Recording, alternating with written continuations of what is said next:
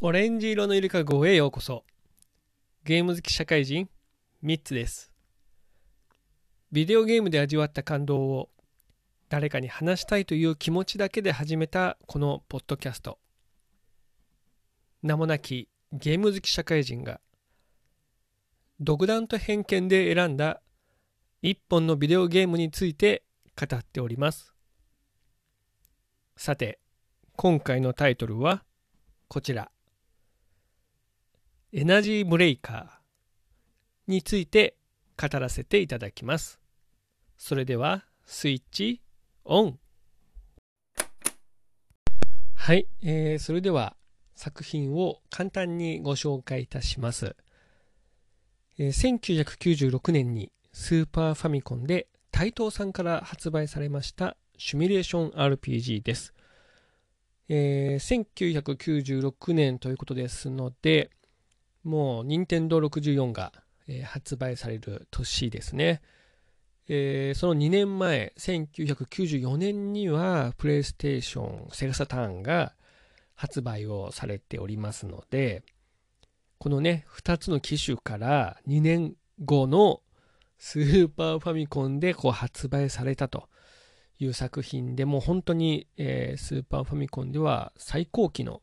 えー本当に後の方のソフトになります。で、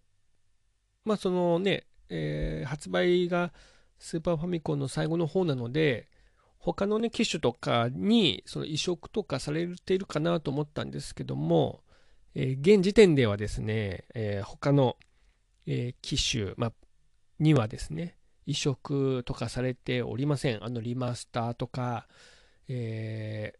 リメイクとか、もしくはその現行機でいうサブスクでのね、えープレイとか、そういったことができないので、私個人的にはですね、あの、遊べる機会をぜひね、えー増やしていただきたいななんていうふうに思った作品の一つです。さて、えー推しポイントですけども、まあ、いくつかあございまして、えー一つはですね、えーっと、まあ、女の子が主人公の作品というのがね、一つ私の中では推しポイントかなというふうに思っています。あのーパッケージ、えーソフトのですね、パッケージだけを見ると、あの、このパッケージもね、えー白地にですね、あのキャラクターがね、仲間に入るキャラクターが、こう描かれてるんですけど、えー一番先頭にはですね、えー青髪の男の人が描かれているんですね。なので、私も買った時は、主人公はこの青い髪の人なのかななんて思ったんですけど、え実はね、その2番目に書かれている、あ1個後ろに書かれているね、ピンク色の髪の毛をしている、え女の子がね、えー主人公なんですね。これマイラっていうね、キャラクターなんですけども。で、この女の子が、えーっと、まあ、夢の中で、えーなんていうのかな、こう語りかけられて、そこからね、えー冒険が始まるっていうね、非常にこうね、女の子の、えーと、性格は、えー元気いっぱいの、こうかつ活発な、おっちょこちょいなんだけど、元気いっぱいで、こうみんなをね、引っ張っていくっていうね、いうようなあ女の子で、見ていて、あの、癒されるっていうか、元気をもらえるようなキャラクターっていうのがいいなぁなんて思いながら遊んでいました。まあ、徐々にね、この女の子、あの、実はその、記憶がなくてですね、徐々に、えーこう記憶が蘇っていくんで、まあ、そこでストーリーがね、展開されていくんですけども、その、女の子のね、えー元気いっぱいなあマイラと一緒にこう、冒険していくっていうのは、まあ、非常にこう、一つの魅力かななんて思いながら遊んでおりました。いや、その他、えー出てくるキャラクター、あの、もう魅力的で、えー、先ほど、あの申し上げた一番前にね、えー、描かれているっていう青髪のね、え、男の人。で、この、えこの人はね、疾風の章っていうですね、えこう、異名じゃないですけども、二つ名を持っていて、えー、マイラのことはね、実はね、知ってるんですよ。で、あのまあ、仲間には、仲間にはね、なるんですけども、あの、実際はその、ちょっと、遅くに仲間に入るキャラクターですね。あとは、あの、まあ、個人的に、えー、今、今の私が、えー、なんていうのかな、あの応援したいキャラクターとしては、えー、ルナルドっていうね、えー、キャラクターがいるんですよ。で、このキャラクターはね、えー、おじいさんなんですね。えー、なんていうの？科学者か。科学者。あの、白髪のね、ちょっと長めの髪の、ちょっとでもないな。結構長めの髪の、えー、白髪のね、えー、おじいちゃんなんですけど、この人は、えー、60歳なんですよ。あの、設定ではね。なので、60、まあ、今の私から見ると、60ってそこまでおじいさんじゃないでしょっていうふうには思うんですけど、まあ、当時のね、遊んでた当時の私はもう60歳って言ったらもうおじいちゃんですから、えー、このイラストとね、えー、マッチしてるんですけど、あの、今の私が見ると、おじいちゃん、もうだってね、しょあの仕事の、あのー、中にいますからね、60歳ぐらいの、あの人っていうのは。だから、あそれをね、こう、えー、間近で見ている私からすると、いやいや、もう本当におじいちゃんですねっていうふうに思いながら、でも、なんとなく、その、そう思いながらもね、えー、この年齢にしてでも、こう、これシミュレーション RPG ですからね、バトルしますから、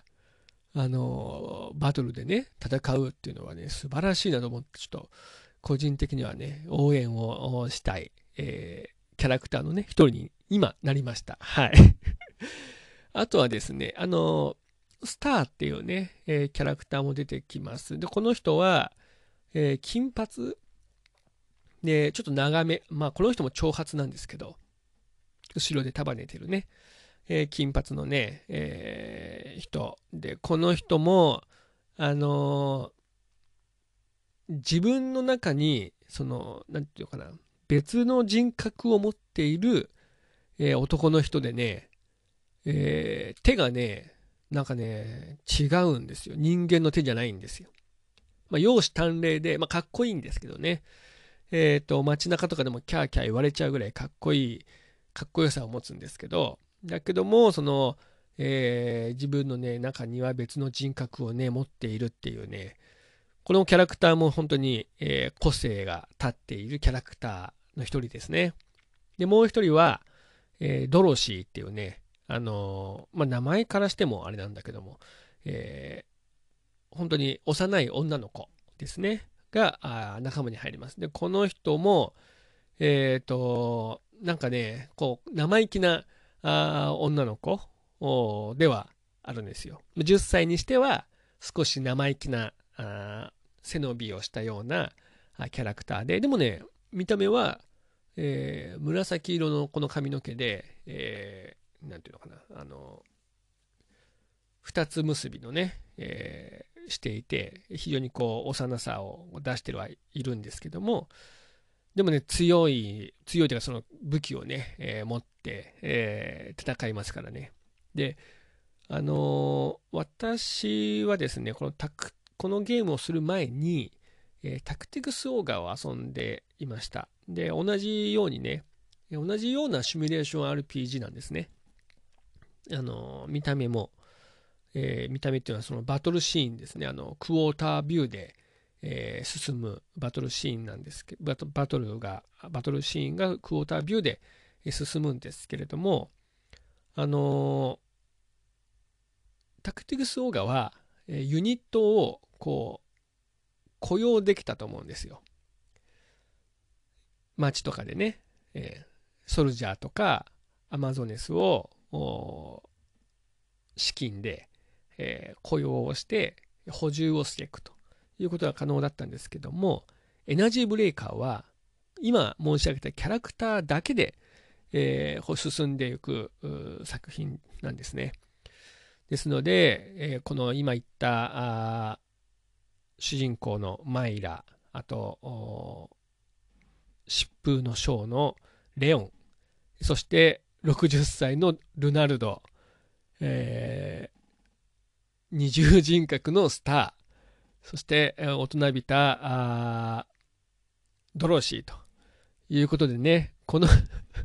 個性豊かなあ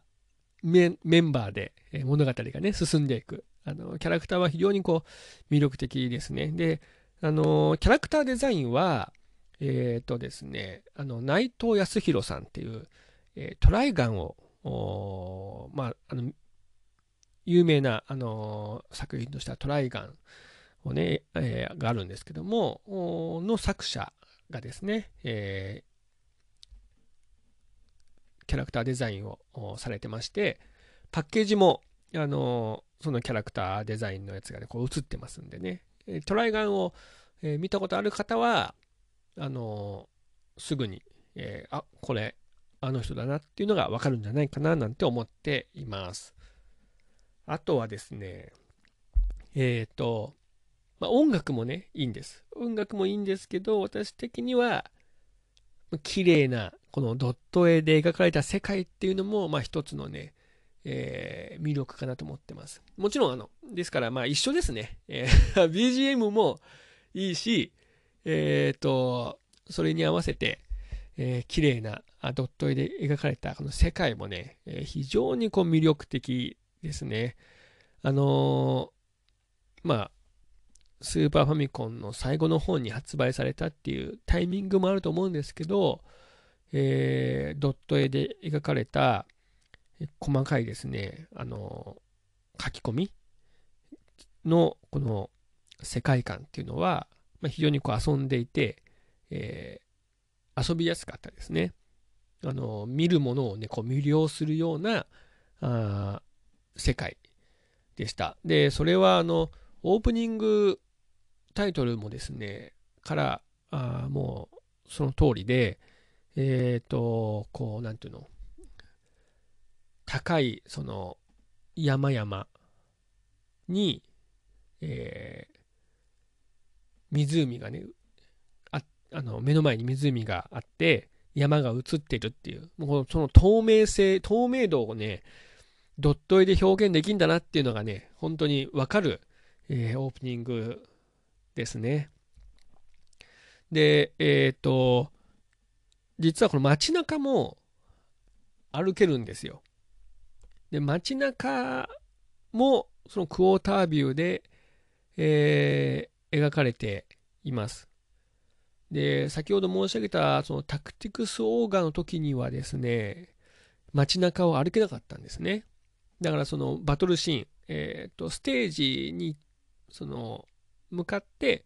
バトルをして物語が進んでいくっていう感じでしたので、もうその遊びながらその街中をこう歩けたら楽しいだろうなって思いながら遊んでたんですけれども、この作品では、えー、街中をね、歩けます。その高低差、そのね、クォータービューで描かれた、その高低差のあるですね、世界をね、あの歩き回れるっていうのは、遊んでいる私としては非常にこう楽しかったですね。単純にもう本当に楽しかったですね。バトルシーンは、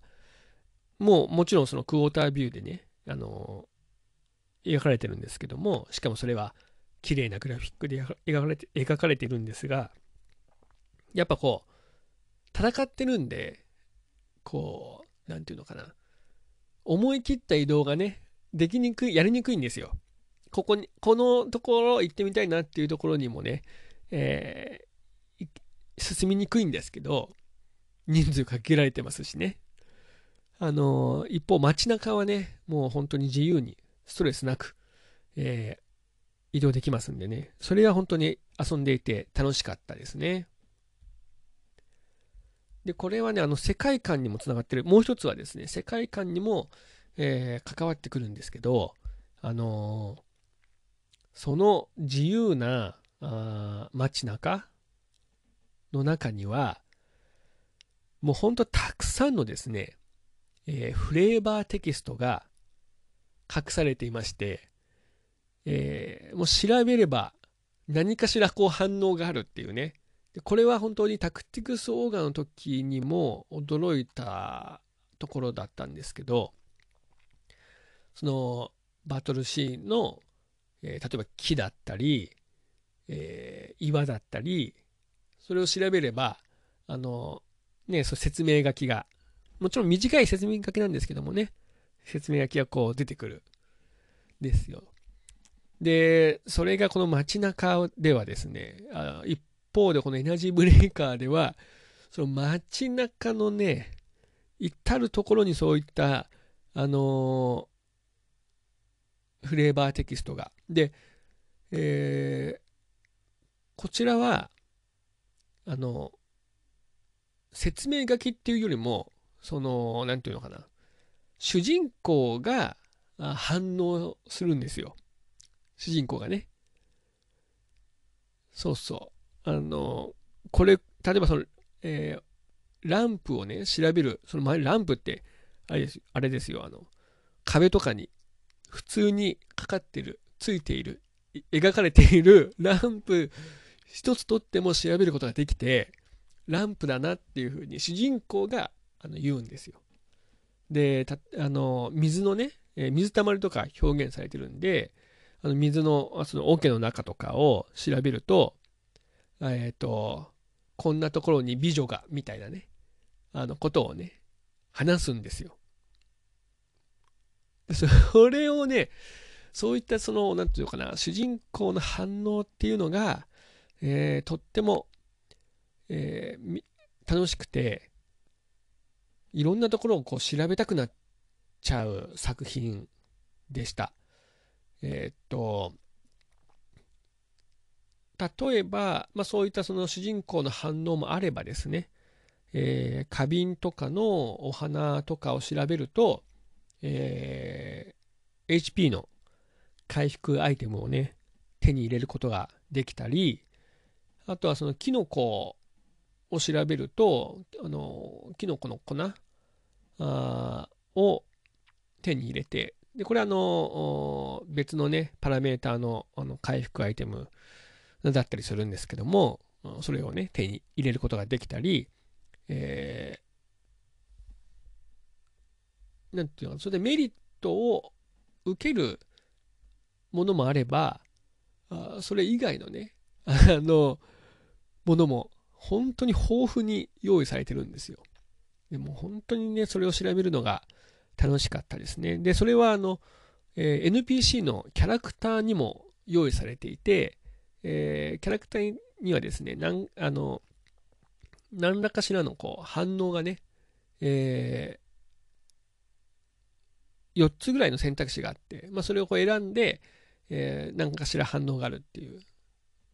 あの、あまりこう、メインストーリーにはね、影響はないんですけども、あの、そういったことだけでも、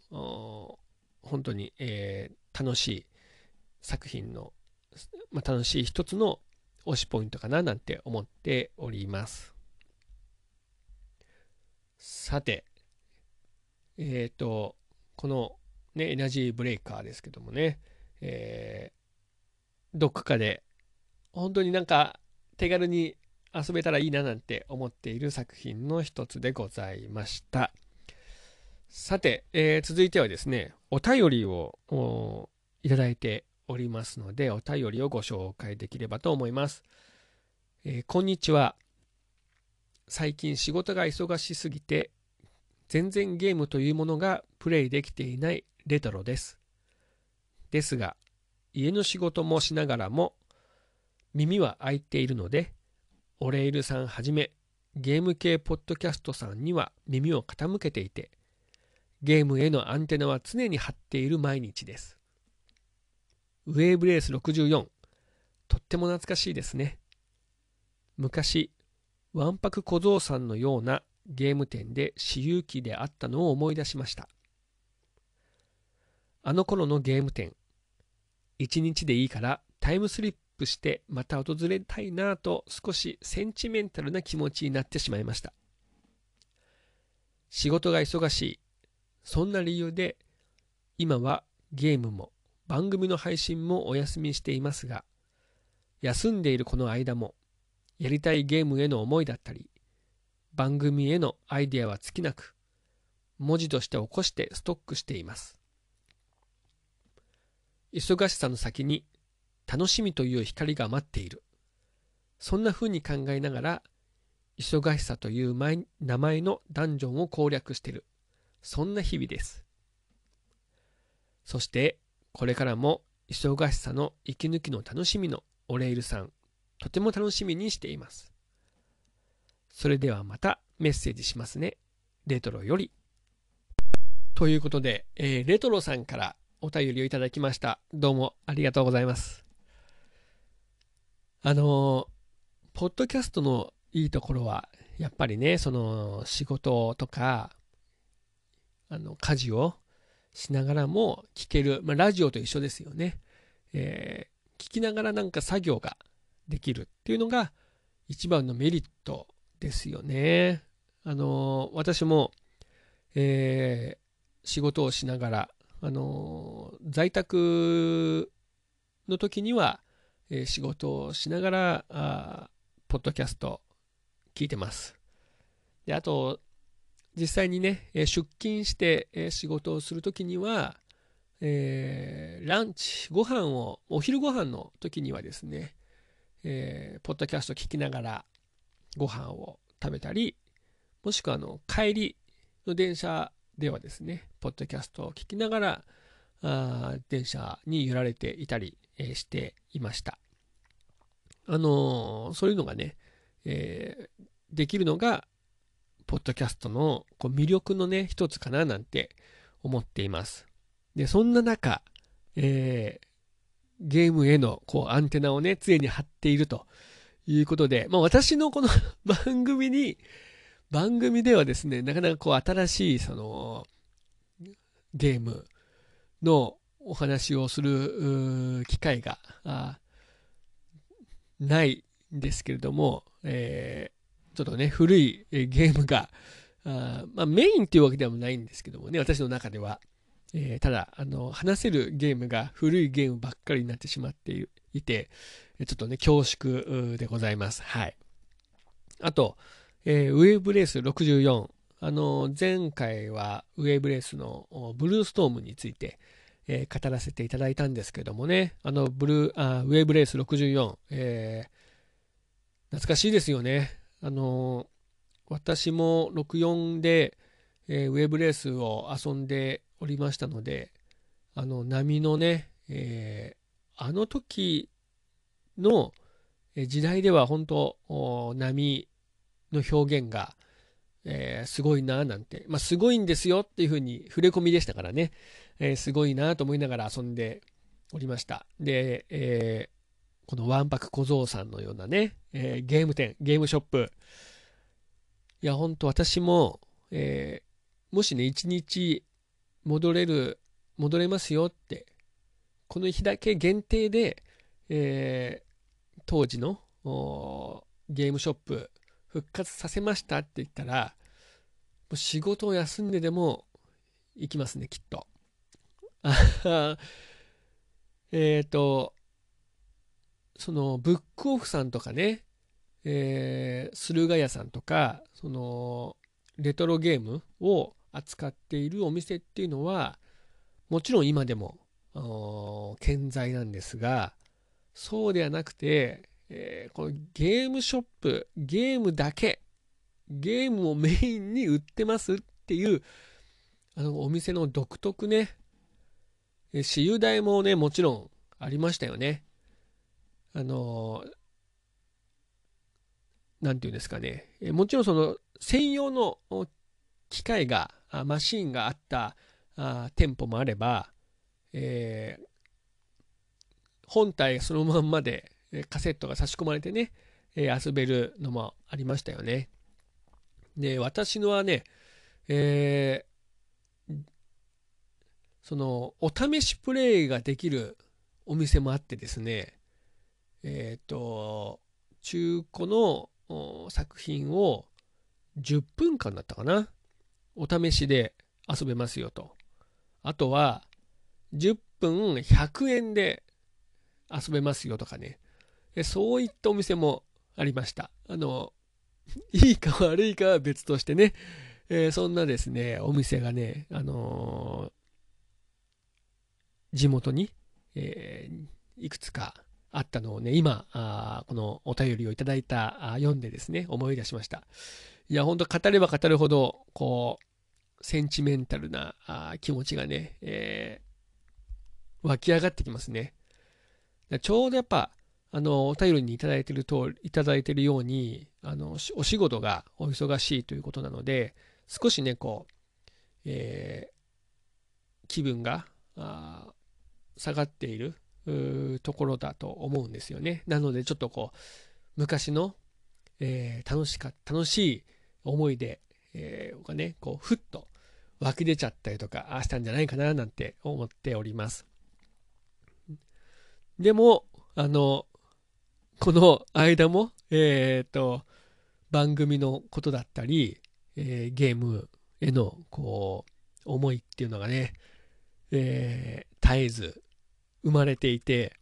それを、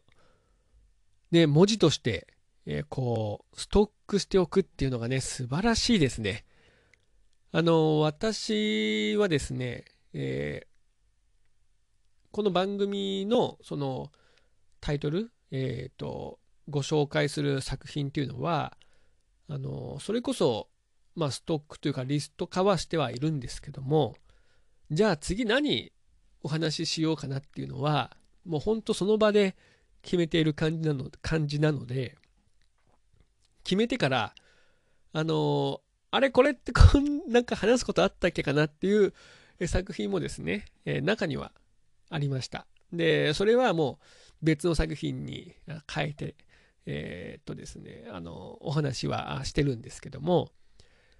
素晴らしい、このストックをしておくっていうのがね、えー、こう綴っておくアイデアをね、綴っておくっていうのはもう本当、えー、クリエイターのね、あの、なせることですよね。本当にすごいなっていうふうに思っています。で、あの、ね、忙しさの、その、ダンジョンを、えー、楽しみという光に向かって、えー、攻略をされているということで、あの、無事にね、その攻略ができて、えー、番組が、あの始まること、再開されることを私は非常にこう楽しみにしてえお待ちしております。えー、まあ、あと私のね、この番組がですね、少しでも、えー、息抜きに、えー、なってくれたら嬉しいなと思っております。レトロさん、お手紙ありがとうございました。さて、えー、次回タイトルですけども、次回タイトルは、斬撃のレギンレイブです。えー、こちらは Wii で、えー、発売されたあ作品ですねあ。もう一生懸命私は腕を振るって敵と戦っていた作品の一つでございます。